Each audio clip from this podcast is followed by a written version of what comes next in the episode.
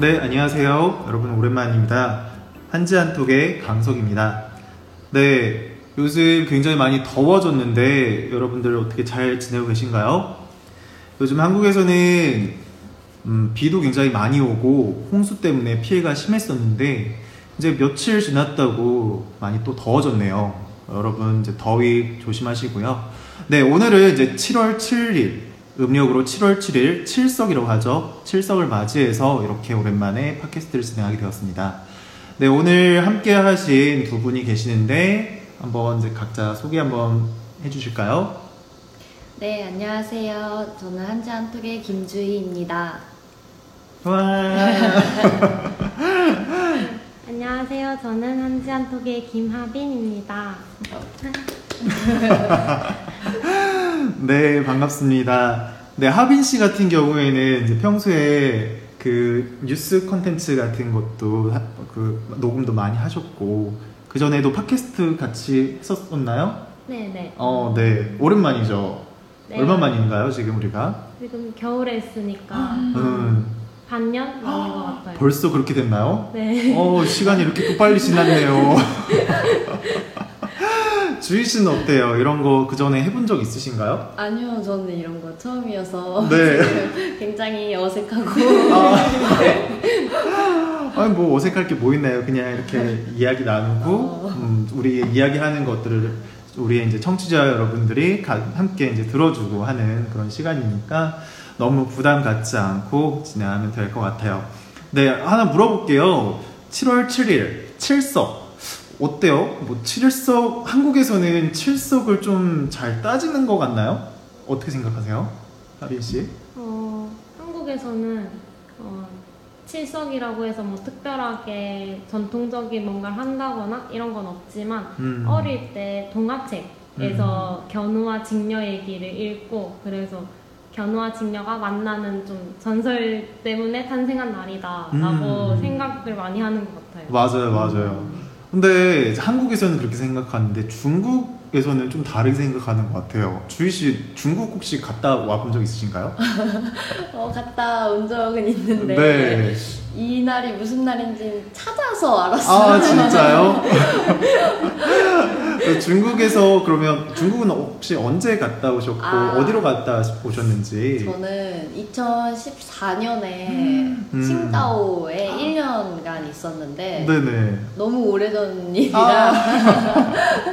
그래서 그때는 잘 몰랐던 것 같아요. 아. 이런 게 있구나조차도 잘 몰랐고 점점 생기 이것도 생긴 걸까요? 중국에서 원래 옛날부터 있었을까요? 음. 어, 제가 알기로는 제가 저도 중국에서 공부를 할 때 이제 그 본문 내용으로 이런 견우와 직녀 음. 얘기가 나왔는데 음. 한국이랑은 조금 다른 얘기를 갖고 있지만 그래도 좀 전통적으로 내려오는 기념일인 것 같더라고요. 음. 그래서 조금 한국 보다 한국은 그냥 이런 일화가 있었던 날이다 라고 정도 생각하는데 중국에서는 그래도 간단하게 뭔가 행사를 한다거나 뭐 음. 음. 식을 먹는다거나 음. 이렇다고 저는 기억을 하고 있어요. 어, 그렇군요. 하빈 씨는 언제 가신 거죠? 저는 2000 2018년 아, 2018 년? 네, 2018년부터 1년 동안 갔다 와서 아 어디로 갔다 오신 거예요, 하빈 씨는? 저는 항저우로 다녔어요. 아 항저우로 갔다 오셨고 주희 씨는 칭다오로 네. 갔다 오셨고 아 그래도 이제 최근에 갔다 온 거라 이게 칠- 칠석을 최근에 따져서 이거를 그런 건지 조금 더 알고 있는 것 같네요. 근데 잘 모르겠어요.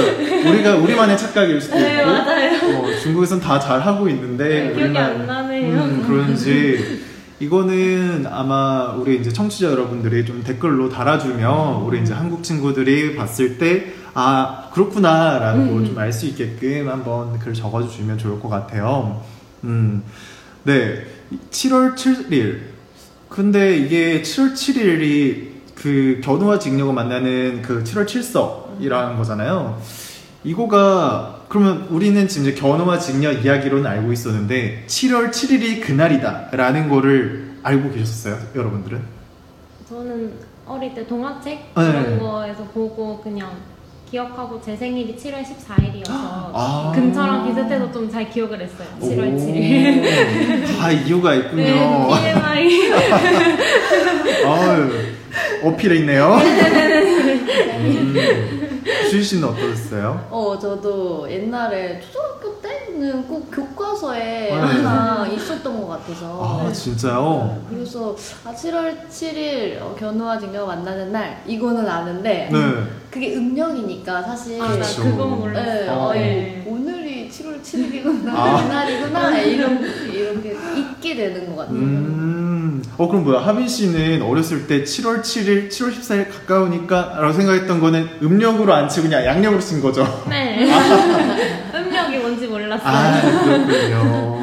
아, 그러니까 이제 헷갈릴 수 있죠. 네, 그렇죠. 그러다 보니까 이번 올해에 있는 7월 7일, 음력 7월 7일은 8월 25일인가? 그렇더라고요. 어, 오. 그래서 더, 음, 지금 한국에서 봤을 때는 음력 잘 안 치잖아요. 네네. 그러다 보니까 어, 7월 7일 칠석 이런 그런 느낌이 많이 없는 것 같기도 해요. 음. 맞아요. 맞아요. 네, 그렇고요. 혹시 그럼 그 이야기를 들었을 때 혹시 어렸을 때나 뭐 지금 생각했을 때 그 이 견우와 직녀에 대한 이야기를 생각을 하면 어떤 뭐 생각나는 거가 있- 있을까요? 추가적으로 예, 예를 들면 이제 저 같은 경우에는 거기에서 다리를 이어주는 게 음. 누구죠? 까마귀와 깔같이. 그렇죠. 까마귀와 까치였죠. 저는 이 까마귀와 까치들이 어, 너무 불쌍해요. 아, 1년에 한 번씩 노동을 그렇게 해가지고 아 얼마나 몸을 부셔가면서 어. 이렇게 일을 해야 되나 어, 그런데 요즘 저는 드는 생각이 한국에서 이 까마귀와 까치 굉장히 주변에서 많이 볼 수가 있거든요 근데 무서울 정도예요 맞아요. 음. 엄청 좀 많고 맞아요. 또 과격하게 얘네들이 다녀가지고 어, 사람들도 별로 안 무서워하더라고요 음. 어, 그래가지고 아 얘네들 좀 어, 잘못하다가는 사람을 한테 덤비겠는데? 뭐 이런 생각까지 들 정도로 아 이렇게 포악한 애들이 맞아. 맞아. 어, 7월 7일 되면 다리를 놓으러 간다고? 뭐 이런 생각도 음, 들기도 했어요 여러분들은 혹시 뭐 이런 생각들 드는 것들 있나요? 저는 어릴 때 들어서 음. 정확한지는 잘 모르겠지만 이제 까치가 요 머리 위에 털이 없대요. 대머리예요? 대머리인지 모르겠는데 깃털이 많지가 않대요. 아 근데 대머리 독수리처럼 대머리 까치였구나 근데 그게 견우와 직녀가 지나가다 아. 밟아서 머리에 털이 잘 안 난다. 그리고 여기가 빨갛나? 까치가? 빨개요? 어, 제비인가? 아 제비가 빨개요? 아, 까치가 여기 밟혀서 머리가 잘 안 난다. 이런 아. 얘기를 들었던 기억도 있고 그래서 옛날에 이제 음력 7월 7일에 까마귀랑 까치가 다 오작교를 넣으러 가니까 음. 밑에서 한 마리도 보이지 않았대요. 다 올라가서 아. 네, 한 마리도 보이지 않고 그랬단 얘기를 음, 들은 적. 있어요. 네. 어, 이번 7월 7일에도 한번 기대해 봐야겠는데요. 잘 살펴보세요. 음. 아, 안 보일 거예요. 네. 그 만약에 보이면 얘네들 지금 농땡이 피우나 네, 네, 네. 뭐 도망 다니러 왔나 네, 그런 네. 생각을 해야겠네요. 일 안 하는 거죠. 음, 아, 그렇군요. 주희 씨는 혹시 어, 저는 되게 미신을 잘 믿는 편이에요. 음, 그날에 비가 온다고 해요. 어 진짜요? 어, 견우와 직녀가 만날 때 너무 슬퍼서 아. 우, 우니, 우니까 하늘에서 비가 온다고 해서 그날 비가 오면 "헉, 견우와 직녀가 만났나 보다 이렇게 혼자 생각을 하는 버릇이 있는 것 같아요. 아 그렇군요. 어, 굉장히 감성적인데요. 어, 저는 그런 생각 한 번도 해본 적이 없어요. 어저 그냥 어, 이과의 어. 차이인가요? 그렇죠. 네, 이런 차이가 있습니다. 네, 참고로 말씀드리자면 여기에 있는 두 분은 문과시고요. 네, 저는 이과 출신입니다. 그러다 보니까 저는 감정이 메마르지 않았는데 이런 이런 또 평가가 나오기도 하네요. 네, 좋습니다. 혹시 뭐이 7월 7일 관련돼 가지고 혹시 뭐 관련돼서 좀 더 이야기 나누고 싶은 것들 혹시 있으실까요? 음, 저는 견우와 직녀가 떨어졌다는 사실만 알았지 왜 음. 떨어진지 몰랐는데 음. 알고 보니까 둘이 결혼을 하고 나서 맞아요. 일을 열심히 안 했다고 아. 혹한 상제가 떨어뜨려 놨대요. 음. 그래서 좀 마음이 아프지 않나 그런 이유가 있는지는 이번에 조사하면서 처음 알아서 아, 아, 결혼한 거였어요? 저는 네. 네, 결혼 결혼이 아니라 그냥 저는 그 남자친구 여자친구 아. 그런데 막 놀아가지고 자기 일 안 하고 그래서 이렇게 떨어뜨리는 건줄 알았는데 결혼한 사이였군요. 네, 음, 부였어요. 부였군요. 아, 그러니까 울 수도 있고. 울죠. 네, 네, 네. 음, 그렇죠. 음. 주희 씨는 혹시 저는 저도 이거 찾아보다가 네. 이 날이 중국에서 그 어. 무슨 날이라고 해요. 징, 징런지라고. 아. 아, 네. 그래서 이거에 대해서 더 알아보고 싶었는데 이거는 댓글로 어 이런 식으로 다 댓글로 남기시면 안 돼요.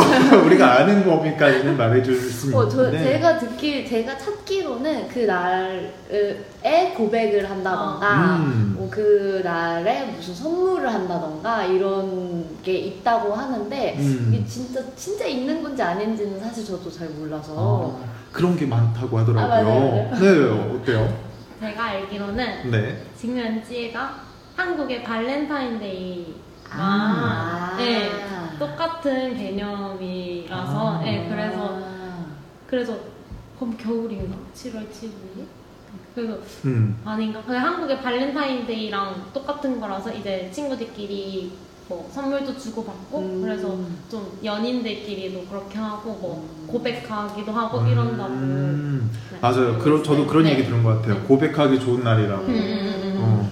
근데 그게 이제 그런 의미 때문에 그런 줄 몰랐네요.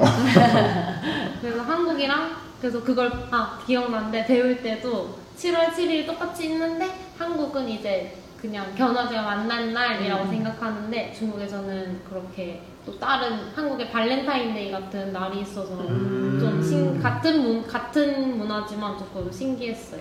다르게 음. 그렇게 이제 받아들이는 것 같아서, 거고. 네. 그러면 발렌타인데이, 화이트데이 맞나요? 음. 그 남자가 여자한테 챙겨주고 음. 여자가 남자한테 챙겨주고 네. 발렌타인가 누가 누구한테죠? 그게 남자, 아, 여자가 남자. 아 여자가 남자한테 그러면 이 7월 7일 칠석에는 누가 누구한테 서로가 서로한테 주는 날일까요? 어떻게 딱히 남녀가 구분돼 있지는 않는 것 같았어요. 음. 제가 느끼기로는. 아 혹시 정확하지 않습니다. 네. 저희끼리 아는 이야기이기 때문에 여러분들이 정확한 이야기를 답변을 좀 달아주시면 좋을 것 같네요. 네. 어, 이제 7월 7일에 이렇게 막 서로한테 고백하고, 막 이렇게 새로운 연인이 탄생하기도 하고, 그날 이제 기념해가지고 서로한테 선물을 주고받고 하는 그런 문화로 자리 잡혀 있다라는 그런 이야기를 저희가 이제 얘기를 들었는데, 어, 네. 혹시 그 여러분들께서는 이렇게 발렌타인데이나 화이트데이나 뭐 다른 이런 기념일에 뭐 이제 7월 7일 에도 이제 뭐 이렇게 주고받는다라는 얘기도 나왔잖아요. 이런 기념일에 선물을 어, 주거나 혹은 꼭 받아야 된다라고 생각을 하세요? 아니면 어 그날 뭐 누구나 다 그렇게 하는 거니까 괜찮아 어 라고 생각하시나요? 어떻게 생각하세요? 저는 네 조금이라도 받아야. 아, 성의가 아, 아, 조금의 성이라도 음, 네뭐 하나 초콜릿 하나라도 약간 챙기는 편인 것 같아요. 음. 기분이 음. 좋잖아요. 아 그렇죠 다르죠 또 네, 네. 그냥 넘어가는 것보다는 음. 그래서 저도 막 큰 초콜릿, 뭐 어. 초콜릿 다발 막 이런 건 아니더라도 그래도 좀 어릴 때는 그래도 뭐 챙기거나 친구들한테 음, 꼭 맞아요. 나눠주고 이랬는데 그래서 빼빼로데이 같을 때도 음. 그래도 그 빼빼로 작은 거 하나라도 좀 주변 사람한테 주면 일단 기분이 좋으니까 음. 그래서 그런 정도 왜냐면 사람들이 너무 다 챙기는데 나만 안 받고. 안 주면 음, 슬프잖아요. 맞아요, 맞아요. 그래서 진짜 조금이라도 작은 음. 거라도 좀 챙기려고 하는 편인데 잘 챙기지도 않는 것 같아요. 마음은 그런데 막상 그날이 되면 까먹더라고요. 아, 네, 그렇죠. 네, 저는 많이 까먹었던 것 같아요. 그래서 저는 많이 혼나고, 많이, 어, 좀 그날 많이 바쁘게 돌아다니면서 막, 그날 뭐 어떻게든 좀, 그렇죠. 이거를 좀 수습 좀 해볼까 음, 음. 하면서 정리하기도 하고, 혹은 뭐, 한창 때는, 음, 미리 또 준비하기도 하고, 그날, 어, 한두 번. 네. 뭐 그렇게 지내기도 했었죠.